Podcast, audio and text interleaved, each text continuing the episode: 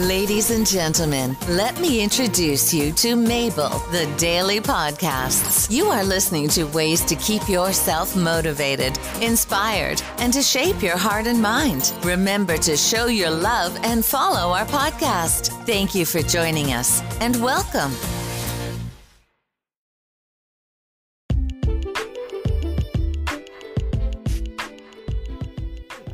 Hello, my name is Mabel, your hostess, and today we're going to learn about your real enemy. And this is from the application Make Me Better. And uh, we often look for enemies in other people. He's judging me, she's letting me down, they are not being supportive. But the truth is that our biggest enemy, the one who can hurt us the most, is ourselves. We sabotage ourselves every day if I believe negative things about myself, I might hold back my true potential. I might let others mistreat me. I might let myself get hurt and feel like I deserve it.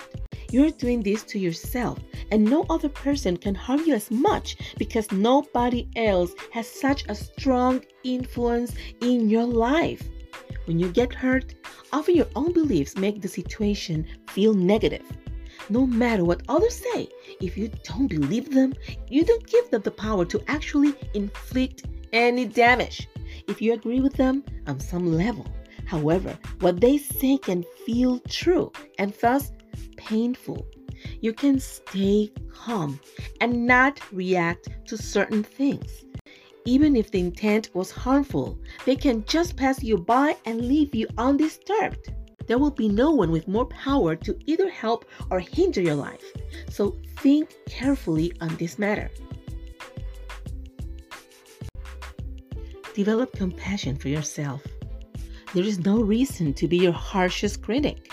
Why not become instead your biggest supporter?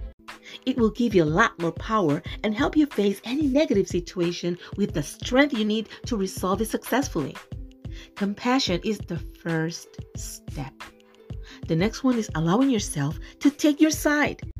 Don't agree with others who are disparaging you. No, mount a defense. This doesn't mean that you will ignore your mistakes, but this can be managed with compassion too, not with anger. Recognize your strengths, talents, and achievements. We all know our flaws and might even be too aware of them. But what about our talents? What about the things we're generally good at? Write them down. Try to consider at least one positive thing about yourself every day. Celebrate your accomplishment, whatever this may be. Take a moment to recognize what you did and what it meant to you.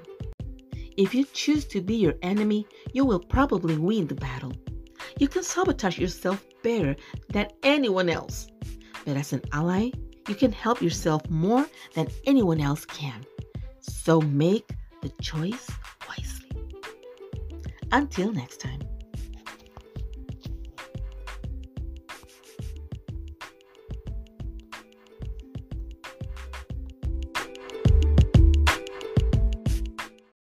You can reach me at mabelmorales824 at gmail.com.